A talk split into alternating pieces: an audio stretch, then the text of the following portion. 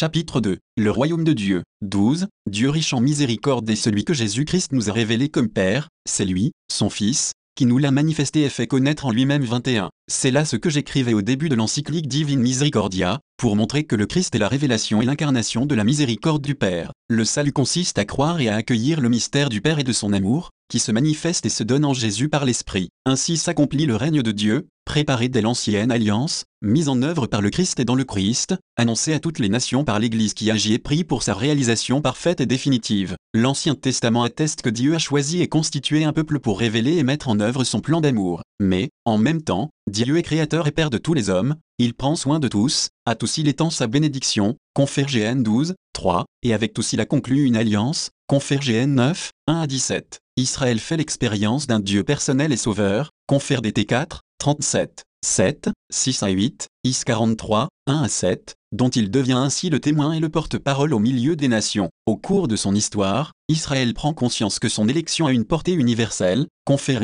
par exemple, Is 2, 2 à 5, 25, 6 à 8, 60, 1 à 6, JR 3, 17, 16, 19. Le Christ en présent le royaume. 13. Jésus de Nazareth conduit à son terme le plan de Dieu. Après avoir reçu l'Esprit Saint au baptême, il manifeste sa vocation messianique, il parcourt la Galilée, proclamant l'évangile de Dieu et disant Le temps est accompli et le royaume de Dieu est tout proche, repentez-vous et croyez à l'évangile. Maquin, 14 à 15, Confère MT 4, 17, LC 4, 43. La proclamation et l'instauration du royaume de Dieu sont l'objet de sa mission, c'est pour cela que j'ai été envoyé, LC 4, 43. Mais il y a plus, Jésus est lui-même la bonne nouvelle, comme il le déclare dans la synagogue de son village, dès le début de sa mission, en s'appliquant la parole disait sur loin, envoyé par l'Esprit du Seigneur, confère LC 4, 14 à 21. Le Christ étant la bonne nouvelle, il y a en lui identité entre le message et le messager, entre le dire, l'agir et l'être. Sa force est le secret de l'efficacité de son action résidant dans sa totale identification avec le message qu'il annonce. Il proclame la bonne nouvelle non seulement par ce qu'il dit ou ce qu'il fait, mais par ce qu'il est. Le ministère de Jésus est décrit dans le contexte de ses voyages dans son pays. L'horizon de sa mission avant la Pâque se concentre sur Israël,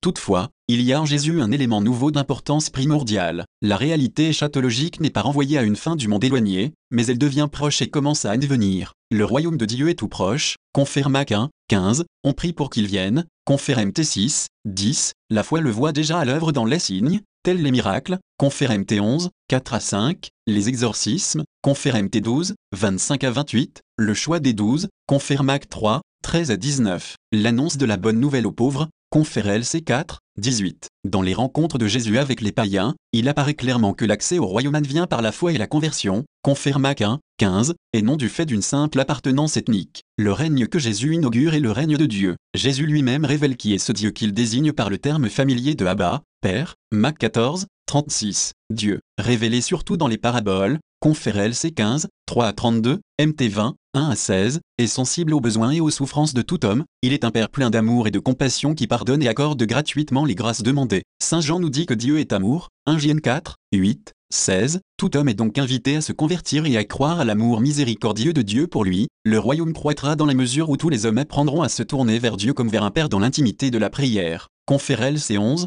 2, MT 23, 9, et s'efforceront d'accomplir sa volonté. Confère MT 7, 21. Caractéristiques et exigences du royaume. 14. Jésus révèle progressivement les caractéristiques et les exigences du royaume par ses paroles, ses œuvres et sa personne. Le royaume de Dieu est destiné à tous les hommes, car tous sont appelés à en être les membres. Pour souligner cet aspect, Jésus s'est fait proche surtout de ceux qui étaient en marge de la société, leur accordant sa préférence, lorsqu'il annonçait la bonne nouvelle. Au début de son ministère, il proclame qu'il a été envoyé pour porter la bonne nouvelle aux pauvres, confère LC 4, 18. À tous les rejetés et à tous les méprisés, il déclare, Heureux, vous les pauvres, LC 6, 20. De plus, il amène ces marginaux à leur vivre déjà une expérience de libération, il demeure avec eux, il va manger avec eux, confère LC 5, 30. 15, 2, il les traite comme des égaux et des amis, confère LC 7, 34, il leur fait sentir qu'ils sont aimés de Dieu et révèle ainsi l'immense tendresse de Dieu envers les plus démunis et les pécheurs, confère LC 15, 1 à 32. La libération et le salut qu'apporte le royaume de Dieu atteignent la personne humaine dans ses aspects physiques et spirituels. Deux gestes caractérisent la mission de Jésus, guérir et pardonner. Ces nombreuses guérisons montrent sa grande compassion en face de la misère humaine, mais elles signifient aussi qu'il n'y aura plus,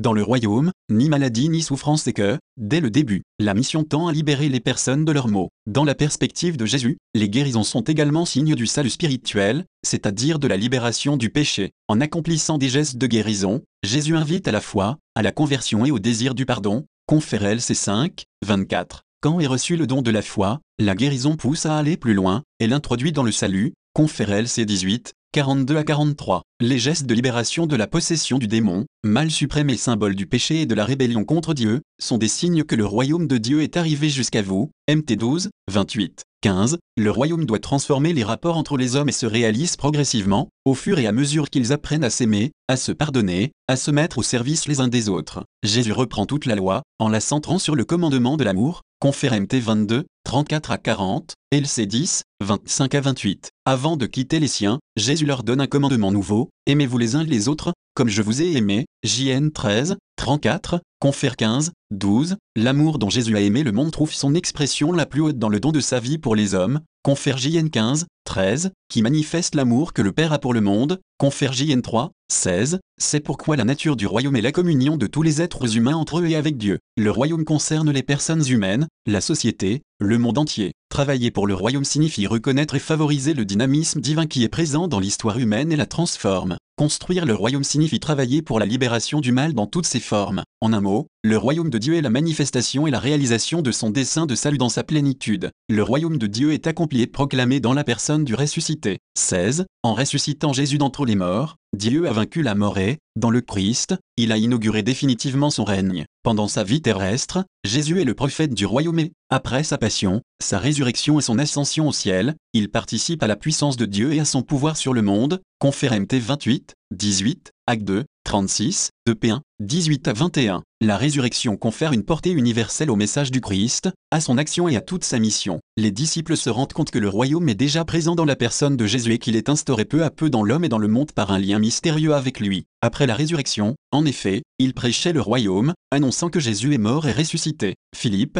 en Samarie annonçait la bonne nouvelle du royaume de Dieu et du nom de Jésus-Christ. Acte 8, 12. À Rome, Paul proclamait le royaume de Dieu et enseignait ce qui concerne le Seigneur Jésus-Christ. Conférac 28, 31. Les premiers chrétiens annonçaient eux aussi le royaume du Christ et de Dieu. 2 5, 5, Conféra 11, 15, 12, 10, ou bien le royaume éternel de notre Seigneur et Sauveur Jésus-Christ, 2 P1, 11, c'est sur l'annonce de Jésus-Christ, avec qui s'identifie le royaume, qu'est centrée la prédication de l'Église primitive. Aujourd'hui, il faut de même unir l'annonce du royaume de Dieu, le contenu du kérigme de Jésus, et la proclamation de l'événement Jésus-Christ, c'est-à-dire le kérigme des apôtres. Les deux annonces se complètent et s'éclairent réciproquement. Le royaume en rapport avec le Christ et l'Église. 17. On parle beaucoup aujourd'hui du royaume, mais pas toujours en accord avec la pensée de l'Église. Il existe, en effet, des conceptions du salut et de la mission que l'on peut appeler anthropocentriques, au sens réducteur du terme, dans la mesure où elles sont centrées sur les besoins terrestres de l'homme. Suivant cette même manière de voir, le royaume tend à devenir une réalité exclusivement humaine et sécularisée où ce qui compte, ce sont les programmes et les luttes pour la libération sociale et économique, politique et aussi culturelle, mais avec un horizon fermé à la transcendance. Sans nier qu'il y ait des valeurs à promouvoir également à ce niveau, cette conception reste toutefois dans les limites d'un royaume de l'homme privé de ses dimensions authentiques et profondes, et elle se traduit facilement par l'une des idéologies de progrès purement terrestres. Le royaume de Dieu, au contraire, n'est pas de ce monde, il n'est pas d'ici, confère JN 18, 36. Il y a d'autres conceptions qui mettent délibérément l'accent sur le royaume et se définissent comme régnocentriques, elles mettent en avant l'image d'une église qui ne pense pas à elle-même, mais se préoccupe seulement de témoigner du royaume et de le servir. C'est une église pour les autres, dit-on, comme le Christ est l'homme pour les autres. On analyse la tâche de l'église comme si elle devait être accomplie dans deux directions, d'une part, promouvoir ce qu'on nomme les valeurs du royaume, telles que la paix, la justice, la liberté, la fraternité, d'autre part, favoriser le dialogue entre les peuples, les cultures, les religions, afin que, grâce à un enrichissement mutuel, ils aident le monde à se renouveler et à avancer toujours plus vers le royaume. À côté d'aspects positifs, ces conceptions comportent souvent des aspects négatifs. D'abord, elles gardent le silence sur le Christ, le royaume dont elles parlent se fonde sur un théocentrisme, parce que, dit-on, le Christ ne peut pas être compris par ceux qui n'ont pas la foi chrétienne, alors que les peuples, les cultures et les diverses religions peuvent se rencontrer autour de l'unique réalité divine, quel que soit son nom. Pour le même motif, elle privilégie le mystère de la création qui se reflète dans la diversité des cultures et des convictions, mais elle se taise sur le mystère de la rédemption. En outre, le royaume tel qu'elle l'entende, finit par marginaliser ou sous-estimer l'Église, par réaction à un ecclésiocentrisme supposé du passé et parce qu'elle ne considère l'Église elle-même que comme un signe, d'ailleurs non dépourvu d'ambiguïté. 18. Or il ne s'agit pas là du royaume de Dieu tel que nous le connaissons par la révélation et que l'on ne peut séparer ni du Christ ni de l'Église. Comme il a été dit, non seulement le Christ a annoncé le royaume, mais c'est en lui que le royaume lui-même s'est rendu présent et s'est accompli, et pas seulement par ses paroles et par ses actes, avant tout, le royaume se manifeste dans la personne même du Christ, Fils de Dieu et Fils de l'homme, venu pour servir et donner sa vie en rançon d'une multitude, Mac 10, 45, 22. Le royaume de Dieu n'est pas un concept, une doctrine, un programme que l'on puisse librement élaborer, mais il est avant tout une personne qui a le visage et le nom de Jésus de Nazareth,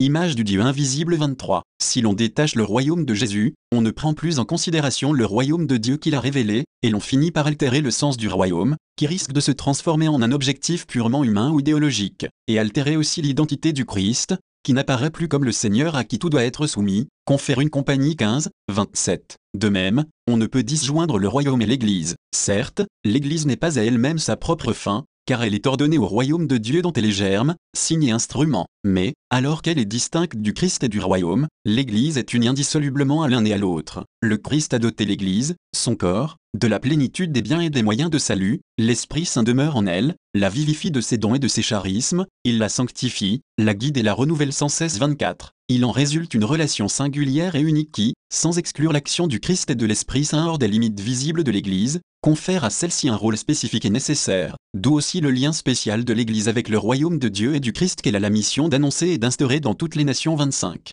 19. C'est dans cette perspective d'ensemble qu'il faut comprendre la réalité du royaume. Certes, il exige la promotion des biens humains et des valeurs que l'on peut bien dire évangéliques, parce qu'elles sont intimement liées à la bonne nouvelle. Mais cette promotion, à laquelle l'Église tient, ne doit cependant pas être séparée de ses autres devoirs fondamentaux, ni leur être opposée, devoirs tels que l'annonce du Christ et de son évangile, la fondation et le développement de communautés qui réalisent entre les hommes l'image vivante du royaume, que l'on ne craigne pas de tomber là dans une forme d'ecclésiocentrisme. Paul VI, qui a affirmé l'existence d'un lien profond entre le Christ, l'Église et l'évangélisation 26, a dit aussi, l'Église n'est pas à elle-même sa propre fin, mais elle désire avec ardeur être tout entière du Christ, dans le Christ et pour le Christ, tout entière également des hommes, parmi les hommes et pour les hommes 27. L'Église au service du royaume. 20. L'Église est au service du royaume effectivement et concrètement. Elle est, avant tout, par l'appel à la conversion, c'est le service premier et fondamental rendu à la venue du royaume dans les personnes et dans la société humaine. Le salut échatologie commence dès maintenant par la vie nouvelle dans le Christ, à tous ceux qui l'ont accueilli, il a donné pouvoir de devenir enfants de Dieu, à ceux qui croient en son nom. JN 1, 12. L'Église est au service du royaume quand elle fonde des communautés, quand elle institue des églises particulières qu'elle conduit à la maturité de la foi et de la charité, dans l'ouverture aux autres, dans le service de la personne et de la société, dans la compréhension et l'estime des institutions humaines. L'Église est aussi au service du royaume quand elle répand dans le monde les valeurs évangéliques qui sont l'expression du royaume et aide les hommes à accueillir le plan de Dieu. Il est donc vrai que la réalité commencée du royaume peut se trouver également au-delà des limites de l'Église, dans l'humanité entière, dans les mesures où celles, civile et valeurs évangéliques et s'ouvrent à l'action de l'Esprit qui souffle où il veut et comme il veut, confère JN 3, 8. Mais il faut ajouter aussitôt que cette dimension temporelle du royaume est incomplète si elle ne s'articule pas avec le règne du Christ, présent dans l'Église et destiné à la plénitude des châteaux 28. Les multiples perspectives du royaume de Dieu 29 n'affaiblissent pas les fondements et les finalités de l'activité missionnaire, elles les renforcent plutôt et les élargissent. L'Église est sacrement du salut pour toute l'humanité et son action ne se limite pas à ceux qui acceptent son message. Elle est force dynamique sur le chemin de l'humanité vers le règne échatologique, elle est signe et promotrice des valeurs évangéliques parmi les hommes 30. L'Église contribue à ce chemin de conversion au projet de Dieu par son témoignage et par ses activités, comme le dialogue, la promotion humaine, l'engagement pour la justice et la paix, l'éducation et le soin des malades, l'assistance aux pauvres et aux petits, s'en tenant toujours fermement au primat de la transcendance et de la spiritualité, prémisse du salut échatologique. L'Église est enfin au service du royaume par son intercession, car le royaume est de soi don et œuvre de Dieu, comme le rappellent les paraboles évangéliques et la prière que Jésus nous a enseignée. Nous devons le demander, l'accueillir, le faire grandir en nous, mais nous devons aussi travailler pour qu'il soit accueilli par les hommes et grandisse parmi eux, jusqu'au jour où le Christ remettra la royauté à Dieu le Père et où Dieu sera tout en tout, confère une compagnie 15, 24, 28.